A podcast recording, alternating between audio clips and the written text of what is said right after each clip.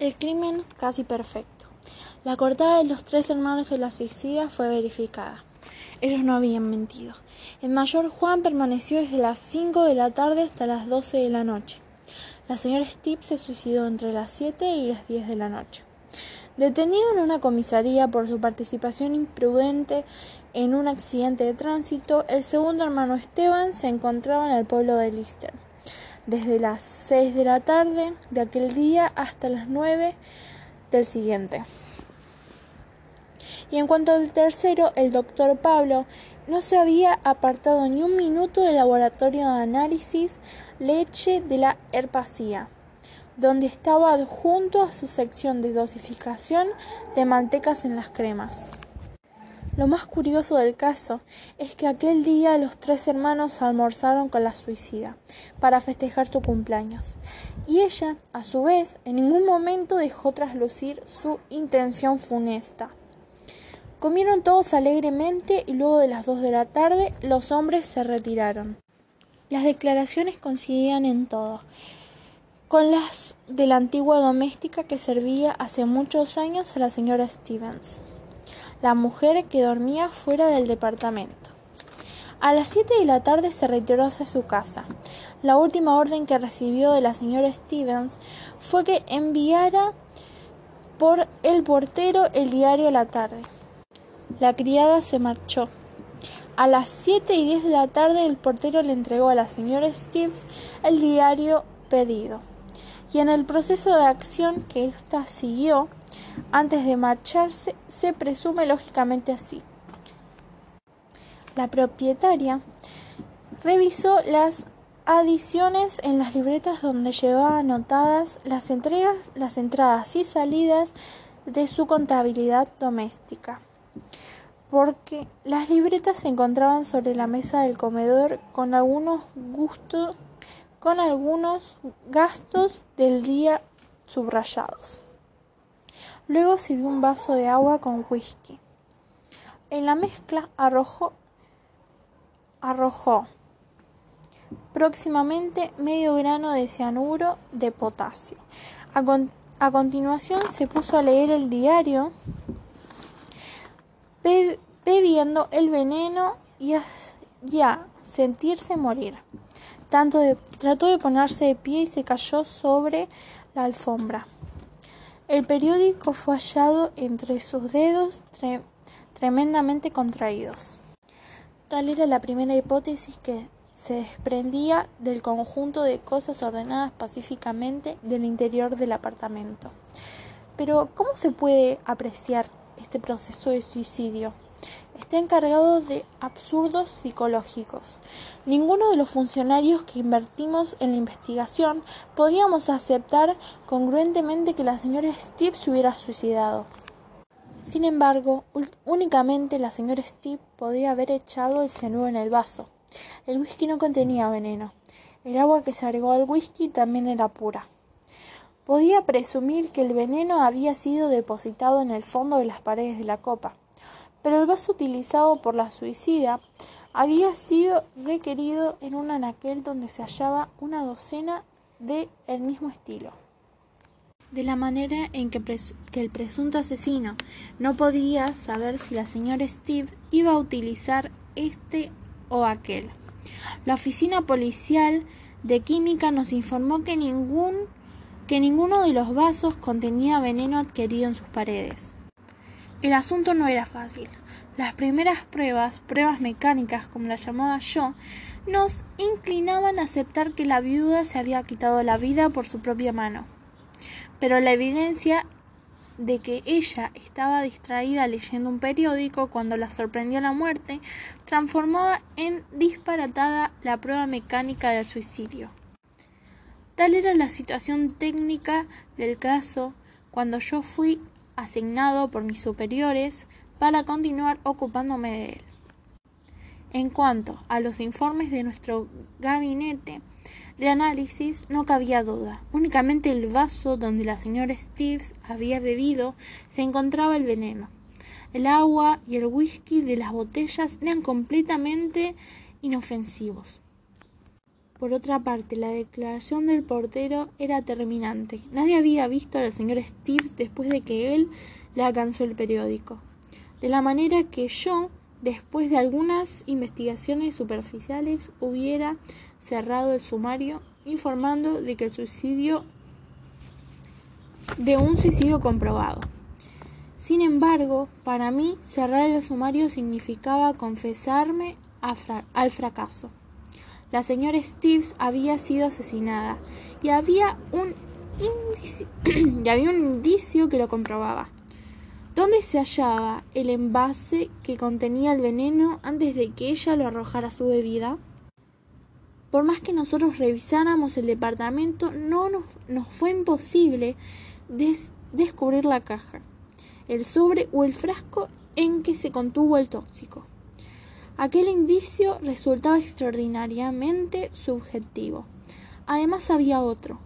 Los hermanos de la muerta eran bribones. Los tres, en menos de diez años, habían despilfarrado los bienes que heredaron sus padres. Actualmente sus medios de vida no eran del todo satisfactorios. Juan trabajaba como ayudante de un procurador especialista en divorcios. Su consulta resultó más de una vez sospechosa y lindante con la presión de chantaje. Esteban estaba Esteban era corredor de seguros y había asegurado que su hermana con una gruesa suma a su favor. En cuanto a Pablo, trabajaba de veterinario, pero estaba descalificado por la justicia e inhabilitado por ejercer su profesión, convicto de haber, de haber dopado caballos para no morirse de hambre. Ingresó a la industria lechera, se preocupa de los análisis. Tales eran los hermanos de la señora Steves en cuanto ésta había enviudado tres veces al día de su suicidio, cumplió 78 años. Por, pero era una mujer extraordinariamente conservada, gruesa, robusta, enérgica, con un cabello totalmente renegrido. Podía aspirar a casarse una cuarta vez y manejaba su casa alegremente, con puño duro. Aficionada de los placeres de la mesa de su despensa, estaba excelentemente provista de bienes comestibles. Y no cabe duda de que sin aquel accidente la viuda hubiera vivido cien años. Suponer que una mujer de ese carácter era capaz de suicidarse es desconocer la naturaleza humana. Su muerte beneficiaba a cada uno de los tres hermanos, con doscientos treinta mil pesos. La criada de la muerta era una mujer casi estúpida y utilizaba por aquella en las labores groseras de la casa. Ahora estaba prácticamente aterrorizada al verse encargada, encargada en un procedimiento judicial. El cadáver fue descubierto por el portero y la sirvienta a las siete de la mañana, en la hora en que está. No pudieron abrir la puerta porque las hojas estaban aseguradas por dentro con cadenas de acero. Llamó en auxilio al encargado de la casa. A las doce de la mañana, como creo haber dicho actualmente, estaba en nuestro poder los estaba en nuestro poder los informes del laboratorio de análisis. A las tres de la tarde abandonaba yo la habitación en la que quedaba detenida la sirvienta, con la idea brincando en él en un maguil. Y si alguien había entrado en el departamento de la viuda rompiendo un vidrio de la ventana o colocado otro después de después de colocar el veneno en el vaso, era una fantasía de novela policial, pero convenía verificar la hipótesis. Salí decepcionado al departamento. Mi conjetura era absolutamente disparatada. La masilla solidificada no revelaba mudanza alguna. Me eché a caminar sin prisa. El suicidio. La señora Stevens me preocupaba, diré con, con una normalidad. No policialmente, sino deportivamente. Yo estaba en presencia de un asesino sagacísimo. Posiblemente uno de los tres hermanos había utilizado un recurso simple y complicado, pero imposible de presumir a su nitidez de aquel vacío. Absorbió una de mis absorbido por una de mis cavilaciones entre un café y tan identificado estaba en mis conjeturas que yo que nunca bebo bebidas alcohólicas, automáticamente pedí un whisky. ¿Cuánto tiempo permaneció el whisky servido enfrente de mis ojos? No lo sé.